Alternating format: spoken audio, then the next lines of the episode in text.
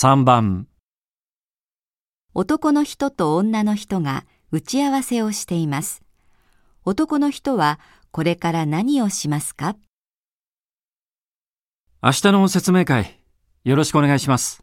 こちらこそ誤解でしたよね。会場準備って今日の何時からでしたっけ？一応、6時ってことになっているんですけど、5時半くらいから机の移動を少しずつ始めようと思って。はい。じゃあ配布資料を倉庫から持っていきますね。いえ、新しい資料を広報で用意してくれたんで、ちょっと取りに行ってきます。わかりました。じゃあ倉庫から展示するパネルを持っていきます。すいません。パネルは壁に立てかけておいてください。業者の人が天井から吊ってくれるので。はい。